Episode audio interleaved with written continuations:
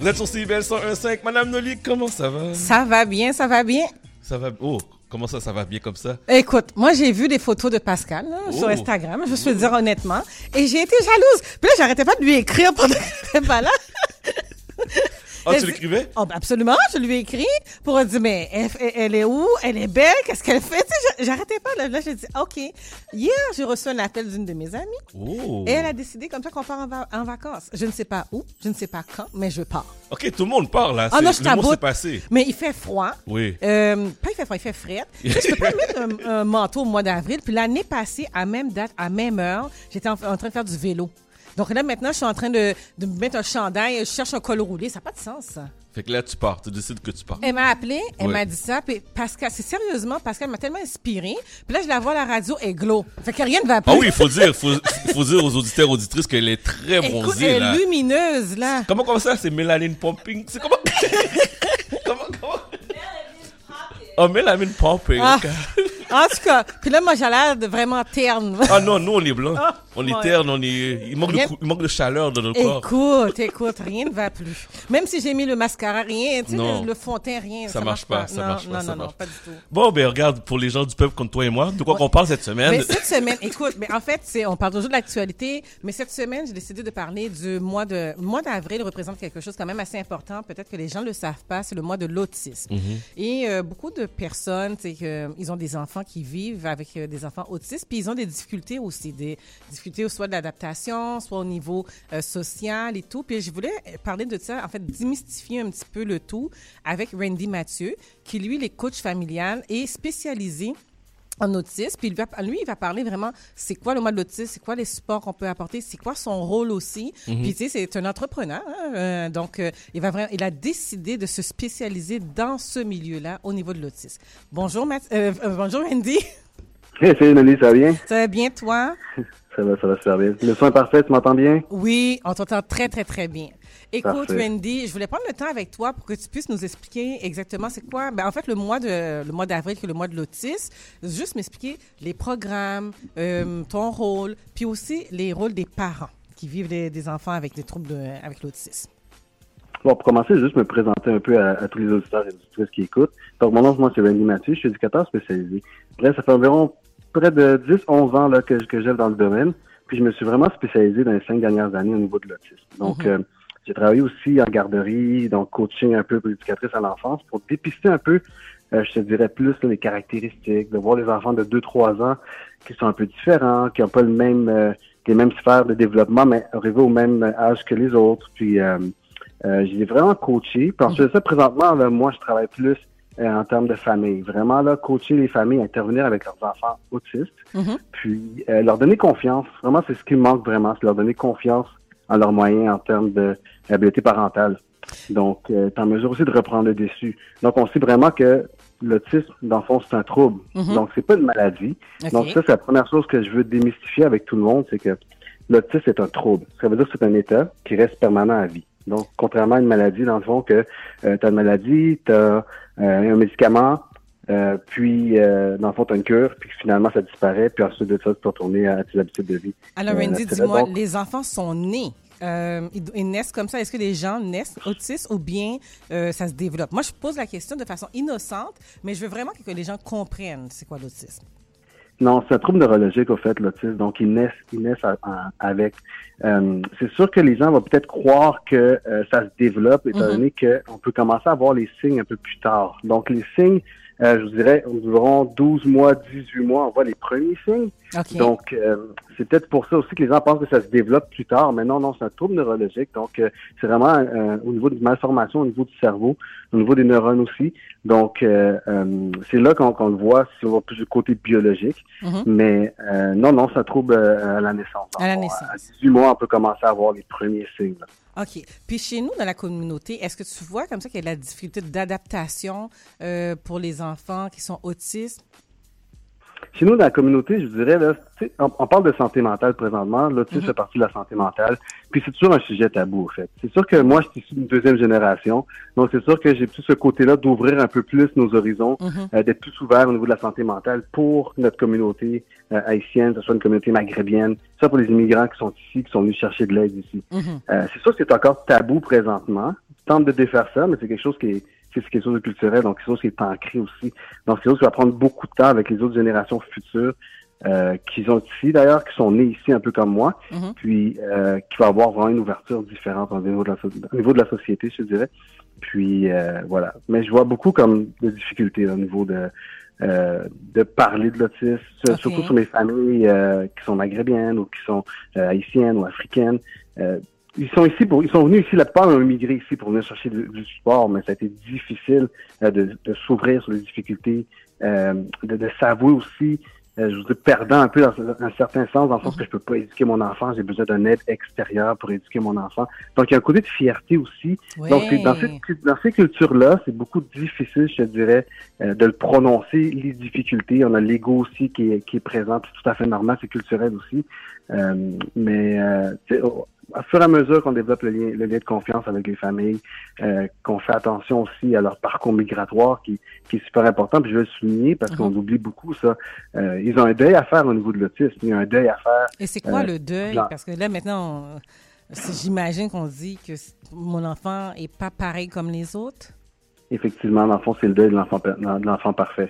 Dans le fond, on s'attend euh, à la conception d'un enfant, on est content, c'est un, c'est joyeux moment, donc on se dit on veut un enfant parfait, on s'attend que euh, au niveau physique soit parfait, au niveau psychologique qu'il se développe bien, au niveau de la société, puis on se rend compte au, fur au fur et à mesure que hum, tu sais, il va à l'école, il va à la garderie, il est différent des autres enfants, il se développe pas aussi vite. euh, Ok. Au niveau de l'apprentissage, ça va pas vite. Donc là maintenant, on commence à réaliser que ah, mon enfant, il est différent. Donc, euh, ensuite, on va chercher de l'aide, on voit ça. Puis quand on apprend qu'on a un diagnostic, mais Mhm. là, c'est vraiment concret que mon enfant, il, il va vivre avec un diagnostic toute sa vie. Donc, j'ai le deuil à faire que peut-être que cet enfant-là, plus tard, il n'y aura pas de, de blonde ou il n'y aura pas de relation, Et c'est pas de ça, j'avais une question pour toi là-dessus. Parce que ces Ouais. personnes-là deviennent adultes, mais quand ils deviennent adultes, c'est quoi les supports qu'on va donner à, à- à- aux, enfants, ben, en fait, aux adultes qui sont différents? Euh, présentement, euh, il n'y a pas vraiment de service après 21 ans. Dans le fond, l'enfant euh, a du service au niveau du public. Donc, euh, c'est le CRDI TED euh, qui est mandaté à offrir un service euh, à tous euh, les, les clients là, qui sont TSA, donc euh, que ce soit dans le développement Mhm. euh, en général aussi. Euh, et dans le fond, ils vont offrir un service. Euh, rendu à l'âge adulte, après 21 ans, Mhm. euh, les services cessent, au fait. Mais ils font quoi? Euh, pour la plupart. Pour Mhm. la plupart, ça va cesser. Tout dépend. Puis, en même temps, ce que je veux juste préciser en même temps, Mhm. euh, c'est que l'autisme, c'est vraiment un, un spectre. Dans le fond, c'est que les caractéristiques sont vraiment très, très, très, très, très variables. Il n'y a pas une personne autiste qui est pareille comme une autre personne autiste. Ils sont tous uniques. Ils ont tous des difficultés différentes, à degrés de sévérité différentes aussi. Donc, c'est sûr que les besoins euh, sont toujours adaptés. Euh, les services sont toujours adaptés aux besoins, justement. Puis, euh, présentement, il n'y a pas de service pour les 21 ans, à moins que euh, la personne qui est autiste euh, est très, très fort, donc est capable de continuer au niveau académique, mais ils vont continuer au niveau, euh, un peu comme tout le monde, au niveau de la société, va peut-être aller au cégep, continuer euh, l'étude au niveau académique, peut-être avoir un emploi aussi. OK. Sinon, euh, ceux qui sont en, en moins en mesure d'aller travailler ou quoi que ce soit, ils ont une prime qui s'appelle contrainte sévère à l'emploi. Mhm. Donc, cette prime-là leur permet d'avoir un certain montant par mois, puis de vivre un peu comme, euh, comme l'aide sociale un peu. Dans OK, le fond, mais avoir est-ce qu'ils restent à ce moment-là avec leurs parents? Est-ce que ces, euh, ces adultes-là euh, vont dans un, un centre ou bien une réadaptation?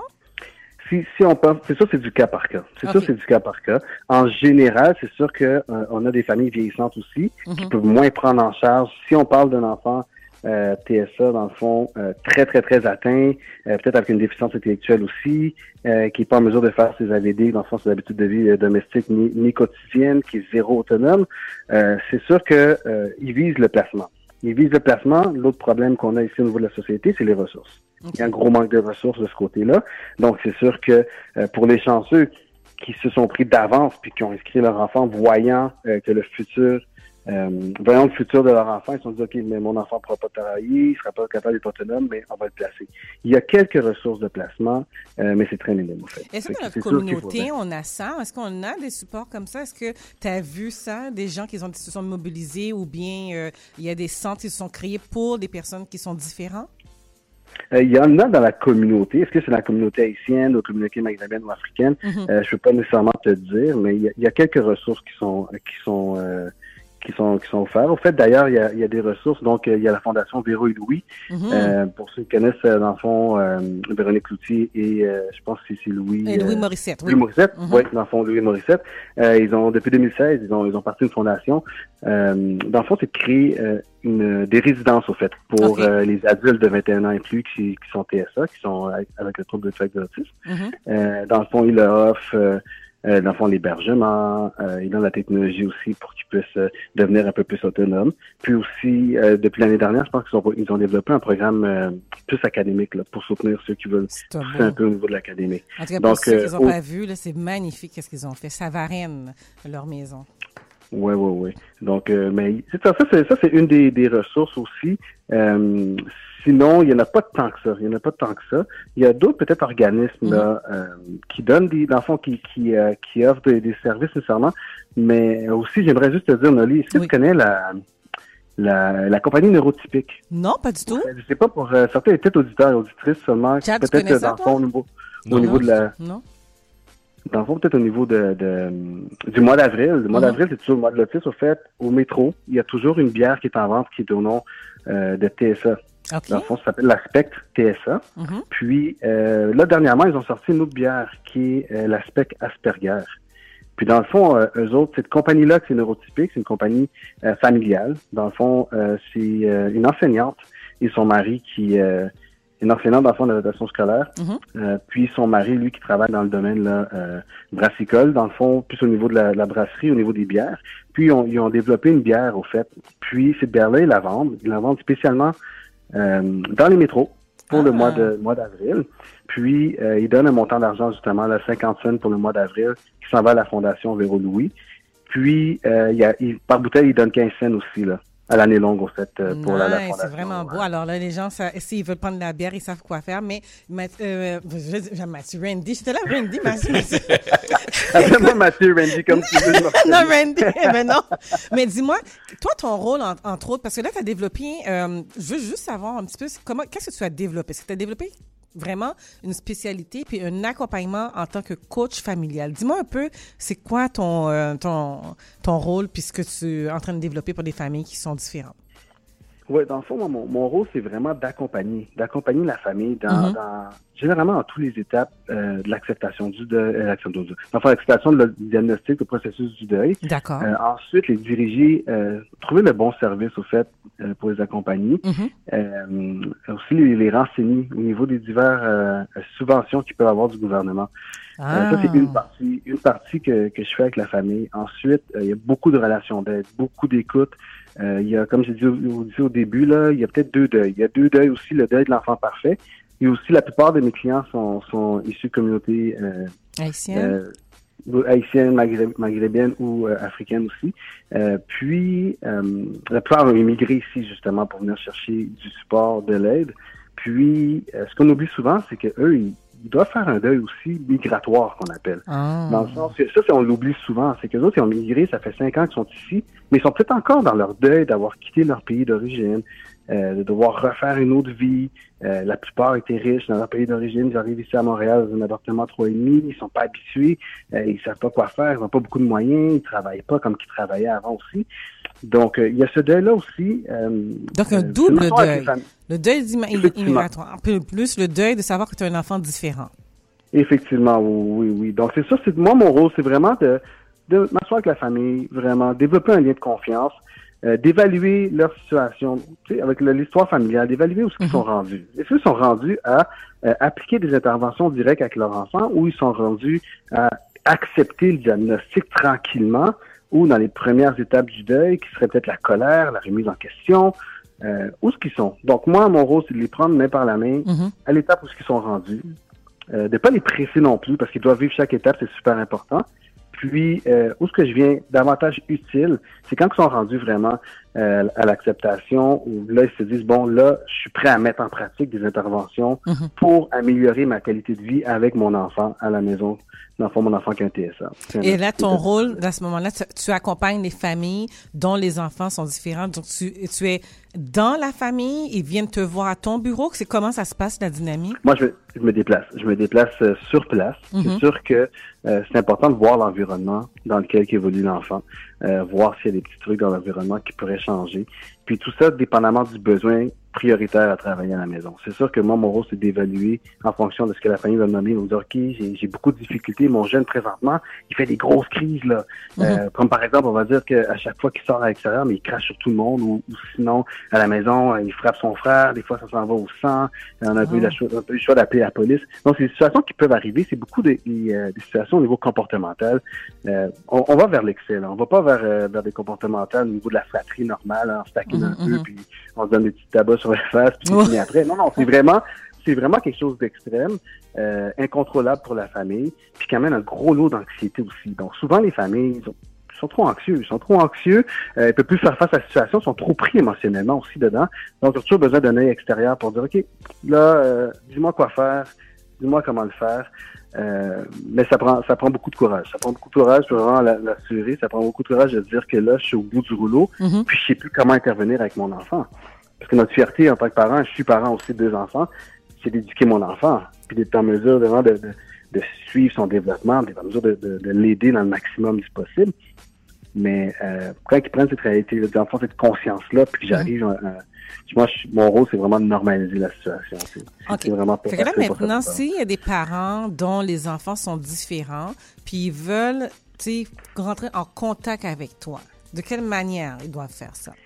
Là, présentement, je suis en lancement d'entreprise. Donc, c'est sûr que le site Internet qui est en construction présentement, j'ai pas beaucoup de moyens de, de présenter au niveau de publication, D'accord. euh, faire la publicité. Sinon, euh, Noli, moi, je pourrais t'envoyer mes informations. Euh, Mhm. les gens qui veulent vraiment rentrer en contact avec moi pourraient rentrer en contact avec toi, Noli, puis euh, ensuite faire le pont avec moi. Euh, mais la compagnie va être sur pied sous peu euh, à 100% Donc, est encore en processus présentement. Donc, Randy Mathieu qui accompagne les familles dont les enfants sont différents. Donc, si ils ont des crises, de, de l'angoisse, est-ce que c'est aussi au niveau parental ou seulement au niveau de l'enfant? Parce qu'il y a une différence, là, parce qu'avant que, je, je veux bien comprendre le rôle que tu vas intervenir dans la Je, famille. je touche, au, au fait, je touche aux deux. Je touche aux deux. Je vais, juste, je vais juste expliquer vraiment brièvement. Oui. Euh, ce qui est important, comme je dis tout le temps à mes familles, euh, faut autant avoir la santé psychologique, avoir la santé physique pour être en mesure d'éduquer son enfant.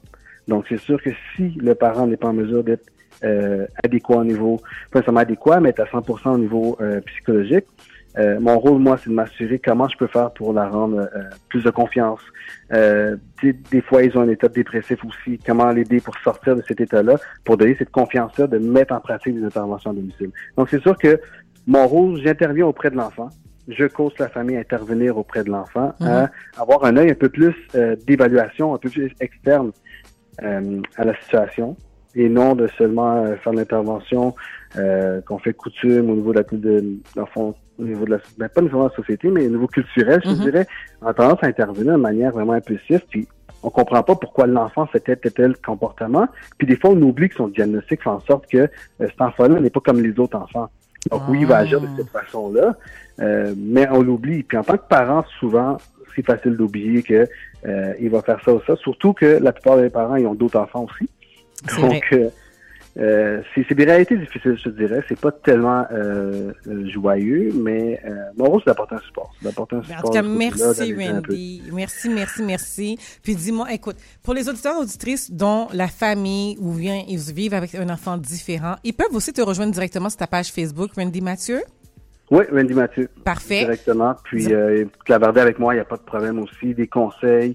Euh, je suis toujours disponible au fait. Donc, euh, Parfait. Ou ils peuvent me rejoindre directement sur ma page Facebook ou euh, directement sur euh, Chat d'Amor. Vous pouvez directement euh, rejoindre une de un de nous trois, puis c'est sûr et certain, on va transmettre le, le message à Randy. Merci Randy pour Un ta gros présence. merci, Vraiment, c'est très à apprécié. vous. Et puis euh, c'est sûr et certain là maintenant tu es en lancement, mais on va probablement t'inviter pour que tu puisses parler de ton lancement d'entreprise, puis aussi de parler de tous les services que tu vas faire parce que c'est il y a de tu as parlé de subventions, support familial, tu as parlé du support aussi pour euh, euh, le le support psychologique. C'est beaucoup de services que tu vas offrir là.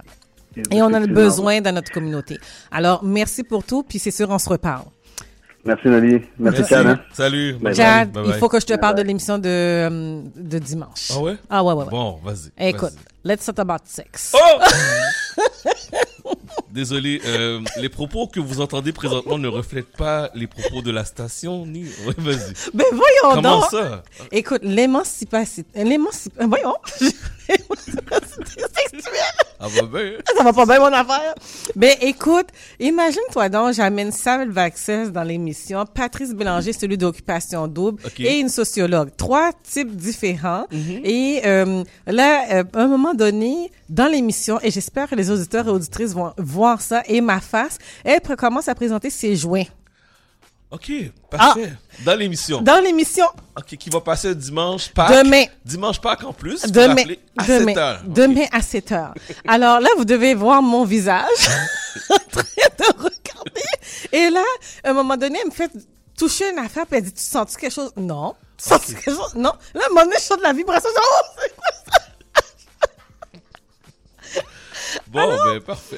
Auditeurs, auditrices, veuillez venir écouter l'émission Demain, les rendez-vous de Noli avec mes, mes réactions. OK, parfait. C'est Ben, mes réactions qui sont intéressantes. parfait. Sur ce, euh, je te laisse vaguer à tes occupations Oui, oui, oui, je vais continuer et à tes avec... réactions Ah oui, c'est ça. Parfait. Alors, on se voit dans la semaine prochaine. la semaine prochaine. OK, parfait. Nous, on continue en musique. Vous êtes sur CBL 105.